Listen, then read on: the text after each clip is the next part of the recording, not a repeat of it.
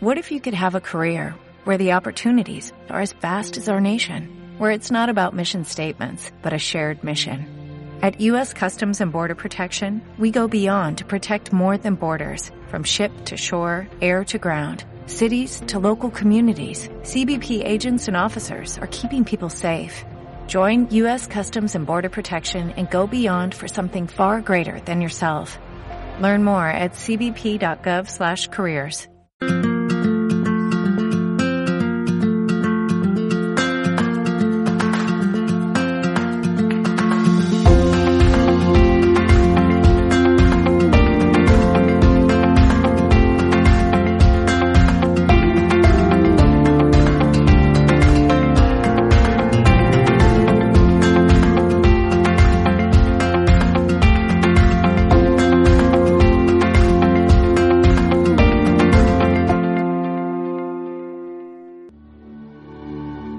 Bienvenidos a esta nueva edición de Agua Viva. Un abrazo y un saludo en el amor de Cristo Jesús. Soy Juan Carlos Parra y es un placer el compartir aproximadamente media hora con vosotros de esta Agua Viva, este programa que llega semanalmente en radio y televisión Vida, también en emisoras amigas Dynamis Radio, Onda Paz. Y saludamos a la audiencia de YouTube, de app, de podcast, de diferentes formas como nos recibas. Estamos aquí para beber juntos el agua viva de la palabra de Dios, como lo necesitamos en este tiempo. Refrescarnos, llenarnos de fuerza, llenarnos de vida. Eso es lo que el Señor tiene para nosotros, agua viva. Hoy quiero terminar una serie que titulado La Biblia como la palabra de Dios, sería la cuarta entrega. Y en mi tiempo con el Señor hoy leía en Jeremías capítulo 9. Tiene mucho que ver con lo que hemos estado viendo. Versículo 12. ¿Quién es varón sabio que entienda esto? ¿Y a quién habló la boca del Señor para que pueda declararlo? ¿Por qué causa la tierra ha perecido? Ha sido asolada como desierto hasta no haber quien pase. Dijo el Señor, porque dejaron mi ley, la cual di delante de ellos, y no obedecieron a mi voz, ni caminaron conforme a ella. Antes se fueron tras la imaginación de su corazón.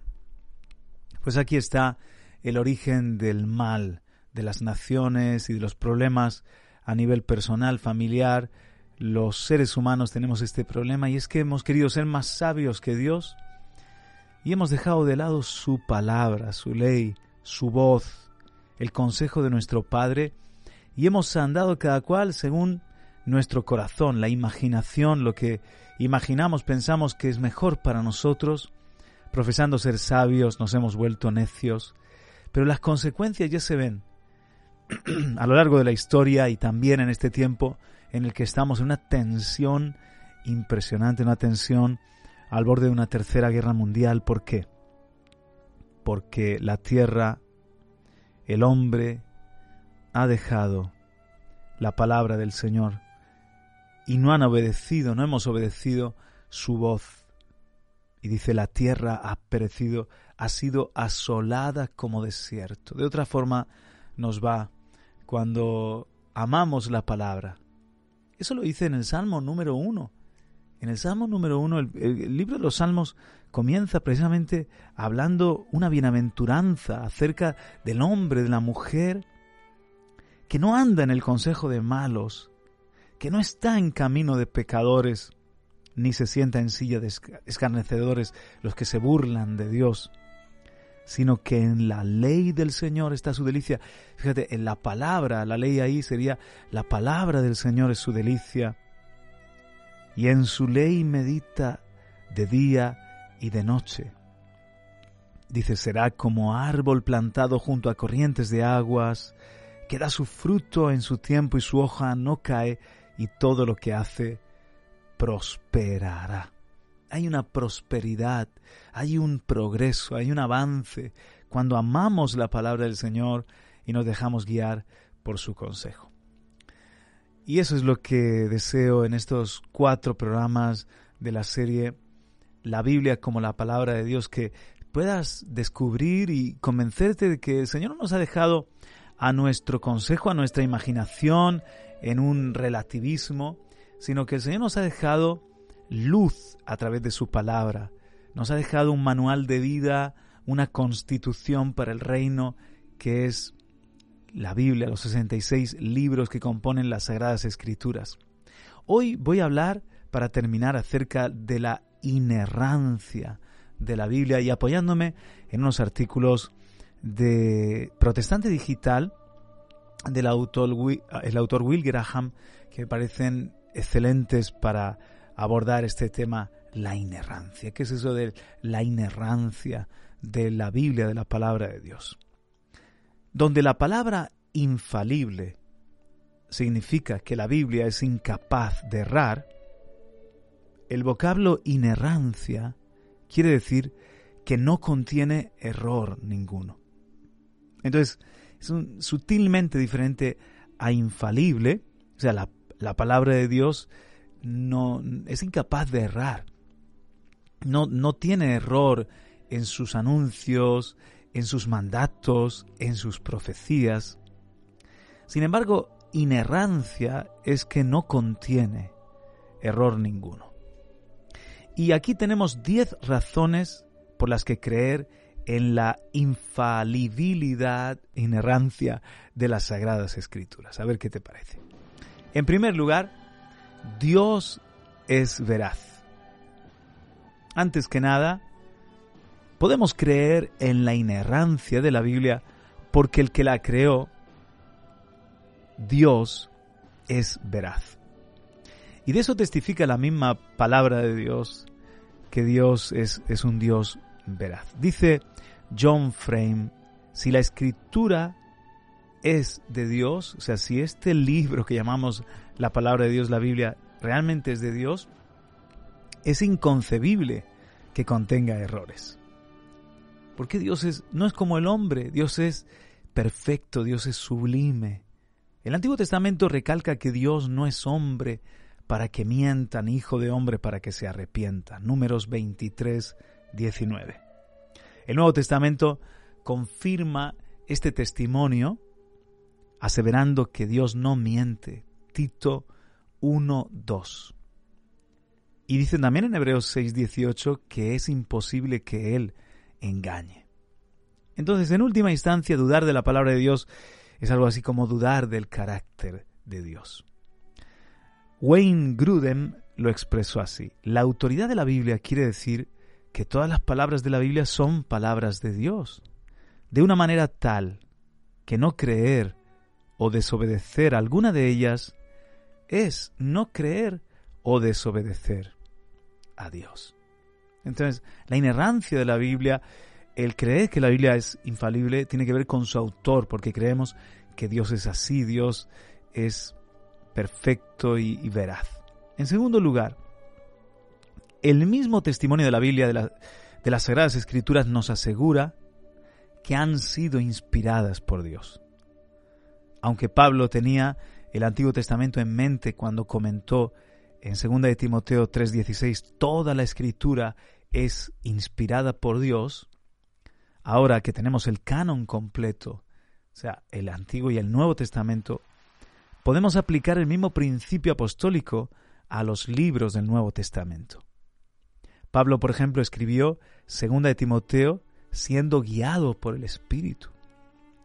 El apóstol Pedro también reconoció que los escritos de Pablo eran escrituras inspiradas, segunda de Pedro 3:16. Y Pablo cita el texto de Lucas 17 en 1 Timoteo 5:18 como un pasaje inspirado. A la hora de formar el canon del Nuevo Testamento, la Iglesia no confirió ninguna autoridad a los 27 libros del Nuevo Testamento. O sea, no fue la Iglesia la que le dio autoridad a esos libros, simplemente reconoció la autoridad que los libros ya tenían en sí mismos como inspirados por el soplo del Altísimo. En tercer lugar, el testimonio de Cristo Jesús es perfecto e inmaculado en todos los sentidos. Estamos hablando de la inerrancia de la Biblia. ¿Por qué creemos los cristianos que la Biblia no contiene errores, sino que es infalible? ¿Qué creía Jesús acerca de la Biblia?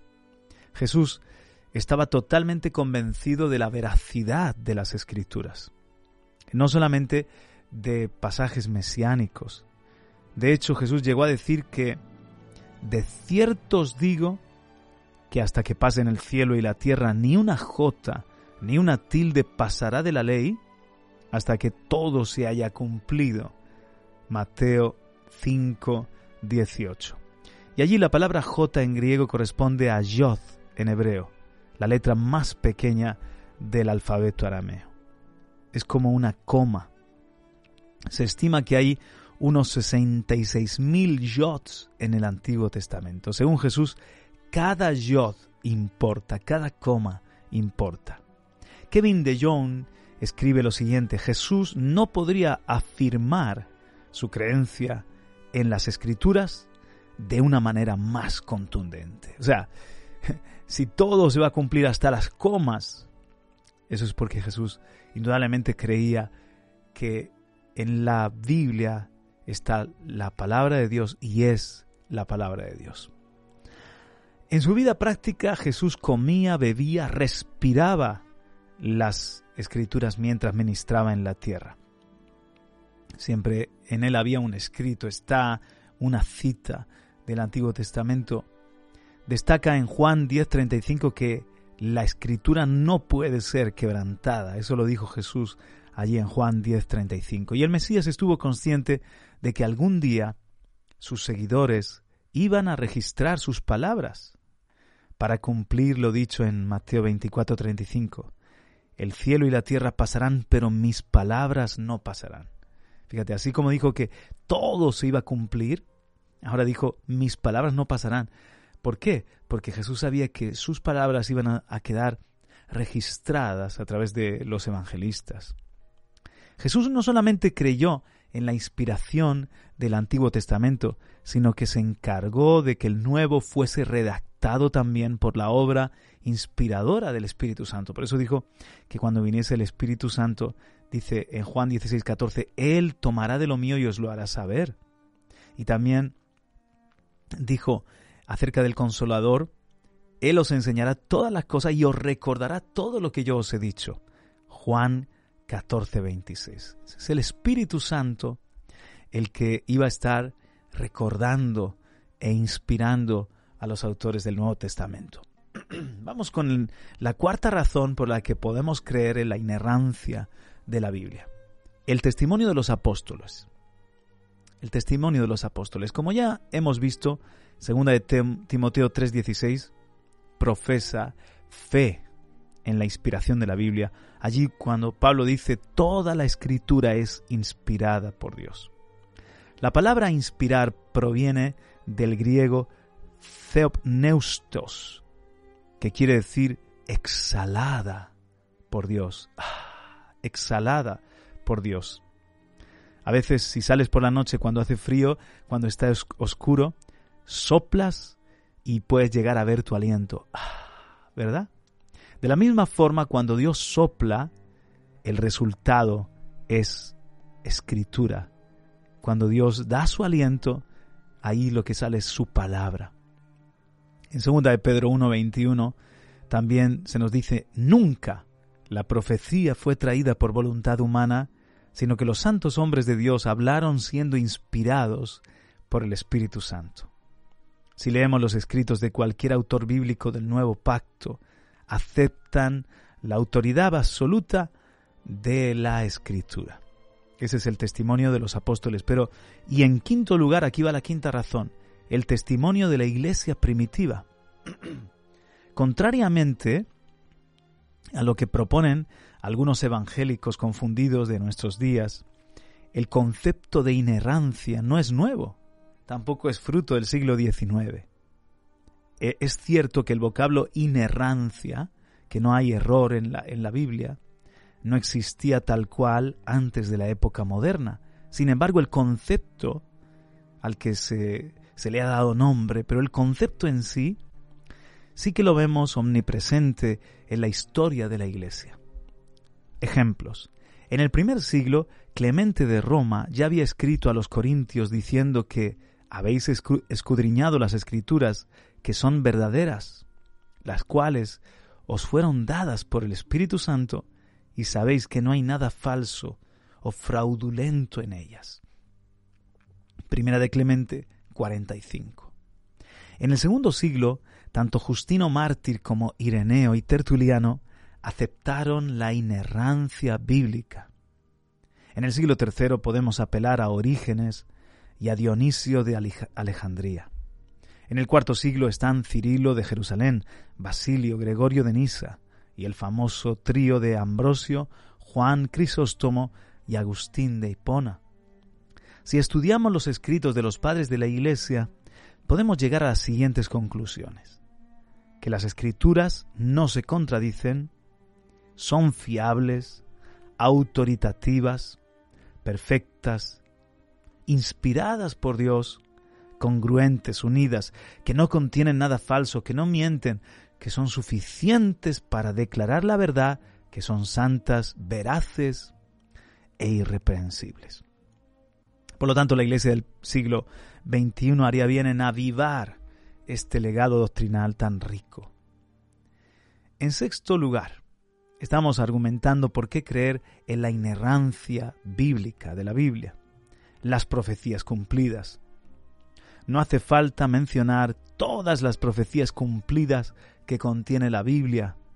O sea, ningún libro, ningún otro libro en la historia del hombre contiene ni una mínima parte de profecías cumplidas, como la Biblia, las Sagradas Escrituras, solamente la Biblia, la palabra de Dios, tiene tales anuncios proféticos que se cumplen.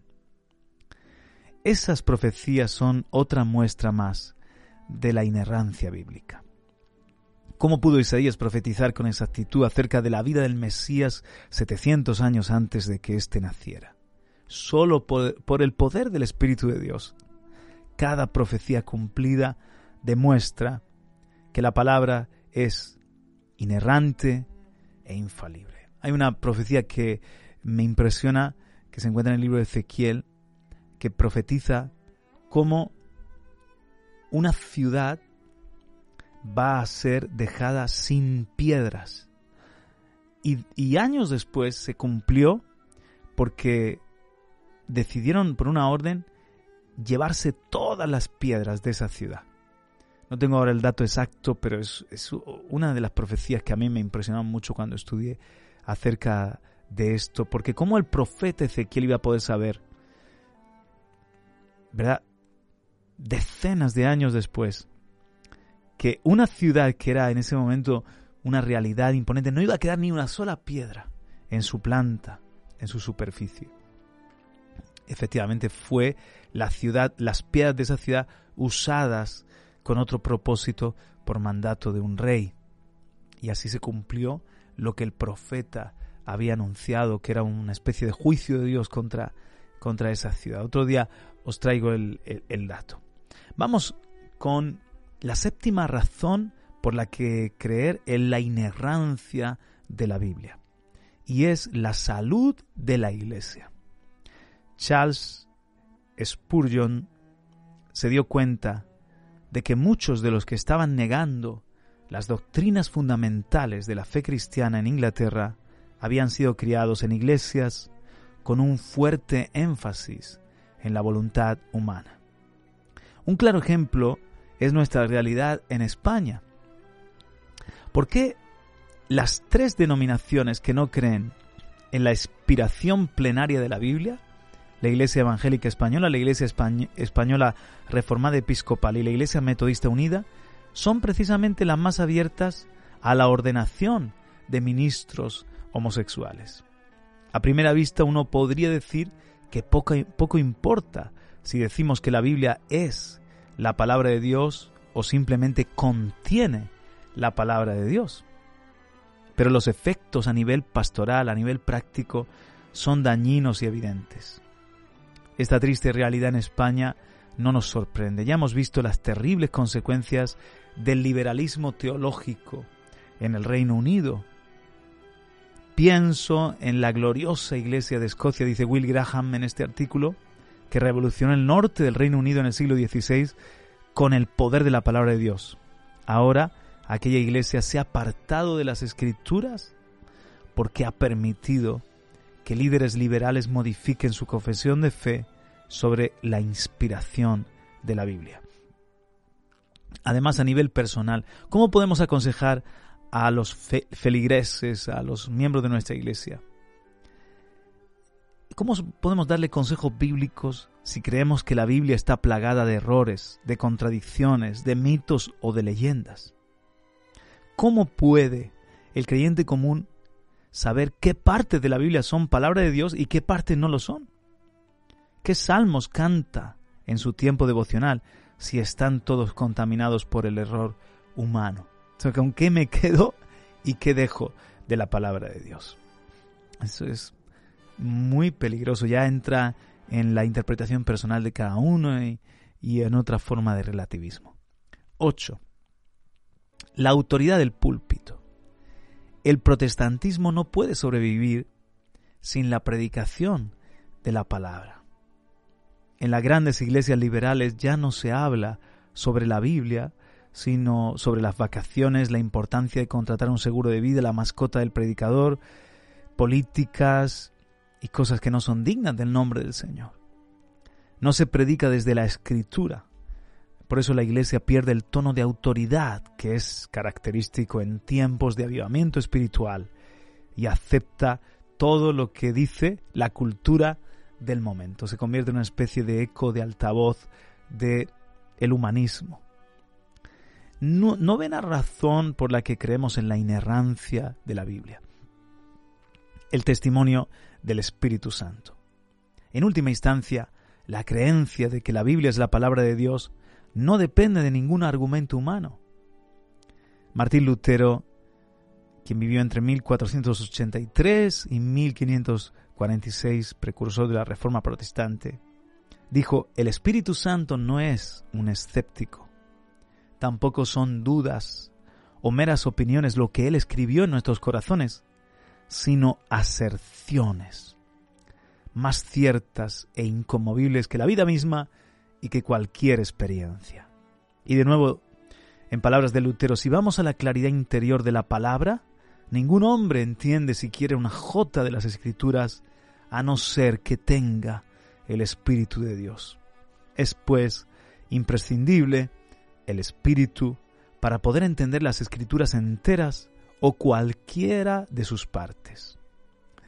El Espíritu Santo es el testimonio de testimonios en cuanto a la inerrancia, infalibilidad y veracidad de la palabra de Dios. Y aquí vamos con el décimo y último argumento para creer en la inerrancia de la Biblia, y es la falta de contradicciones. Un décimo argumento a favor de la inerrancia bíblica es que no hay tal cosa como una contradicción bíblica. Las típicas acusaciones lanzadas por escépticos carecen de peso. Es cierto que hay textos difíciles en las escrituras. Sin embargo, casi todos los pasajes en cuestión tienen soluciones. En conclusión, nombremos los diez argumentos para creer juntos en la inerrancia de la palabra de Dios. 1. Dios es veraz. 2. El testimonio de la Biblia. 3. El testimonio de Cristo. 4. El testimonio de los apóstoles. 5. El testimonio de la iglesia primitiva. 6 las profecías cumplidas. 7. La salud de la iglesia. 8. La autoridad del púlpito. 9. El testimonio interno del Espíritu. Y 10. La falta de contradicciones.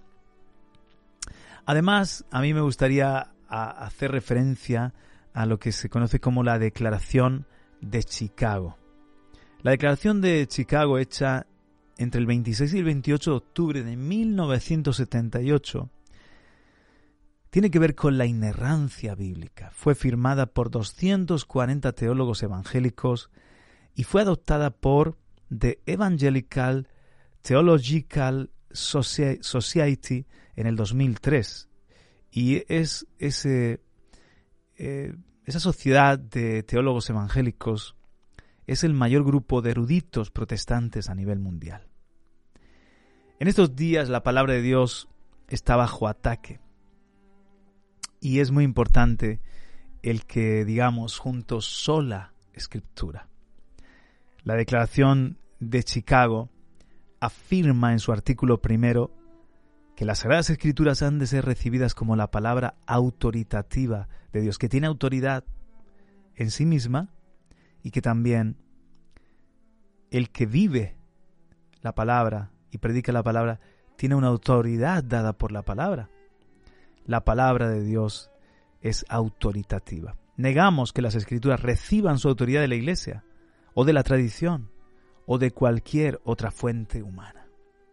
En su artículo 2, la Declaración de Chicago sobre la inerrancia bíblica dice, afirmamos que las escrituras son la suprema norma escrita por medio de la cual Dios ata la conciencia y que la autoridad de la Iglesia se encuentra subordinada a aquella de la escritura. Negamos que los credos, los concilios y las declaraciones de la Iglesia tengan mayor autoridad o la misma autoridad que la Biblia. La Biblia es nuestra norma de fe y de práctica, a diferencia de la Iglesia Católica que tiene tres pilares, como sabéis. Uno es la tradición, otro los dogmas de los concilios vaticanos y en tercer lugar, como si estuviesen al mismo nivel, las Sagradas Escrituras. La Reforma dijo sola escritura. Vamos a dejar de lado las tradiciones, los dogmas humanos de concilios humanos y vamos a creer en la Biblia como lo que tiene que guiar nuestros pasos. En su artículo 3, la Declaración de Chicago dice, afirmamos que la palabra, escrita en su totalidad, es la revelación dada por Dios. Negamos que la Biblia sea un simple testimonio de la revelación, o que se convierta en revelación por medio de un encuentro con ella, o que reciba su validez de la respuesta humana a ella. O sea, en ella está la revelación para el hombre. en cuarto lugar, afirmamos, el artículo cuarto dice, afirmamos que el Dios que creó a la humanidad a su imagen ha empleado el lenguaje como un medio de revelación. Negamos que el lenguaje humano, a pesar de los límites de nuestra humanidad, no sea un medio de revelación. Negamos además que la corrupción de la cultura y el lenguaje humano por causa del pecado haya impedido la obra de Dios en la inspiración. O sea, el mismo lenguaje es un don de Dios a través del que Él se ha querido revelar y revelar a través del griego, del hebreo y de un poquito de arameo que encontramos en el texto original de las Sagradas Escrituras. Y bueno, para terminar, voy al artículo 6. Afirmamos que todas las escrituras, todas sus partes, y todas las palabras de los autógrafos originales fueron dadas por inspiración divina, negamos que se pueda afirmar que la escritura es inspirada en su totalidad sin ser inspirada en sus partes o que es inspirada en algunas de sus partes sin ser inspirada en su totalidad. El, el recién difunto R.C. Sproul fue quien redactó estos borradores de la Declaración de Chicago que nos, llegan, nos llevan a afirmar que la inspiración de la palabra fue por el Espíritu Santo a través de escritores humanos, pero el origen de la escritura es divino. Entonces, tu Biblia es pues el mayor regalo que tenemos juntamente con Jesucristo o después de, de, Jesús mismo es inseparable el verbo de Dios, Jesús de la Biblia, la palabra de Dios. Los dos regalos más grandes que tenemos son el Espíritu Santo que vive en, el que cree, la Biblia, la palabra de Dios, la espada del Espíritu que es su palabra, la antorcha que alumbra en lugares oscuros para que tengamos la guía de Dios y por supuesto también el don que nos ha dado de la salvación, el perdón de nuestros pecados, la vida eterna a través de Jesucristo. La iglesia como comunidad de fe creemos en la inerrancia de la Biblia, nos guiamos por ella, todo lo que no esté de acuerdo a la palabra lo descartamos, lo desechamos y de esta forma creemos que podemos agradar a Dios. Con nuestros fallos y nuestro proceso de madurez creemos que podemos agradar a Dios. Espero que este programa te haya alumbrado un poquito más y con esto termino la serie de la Biblia como la palabra de Dios. Te espero la semana que viene en otra nueva entrega de Agua Viva. Un abrazo muy fuerte.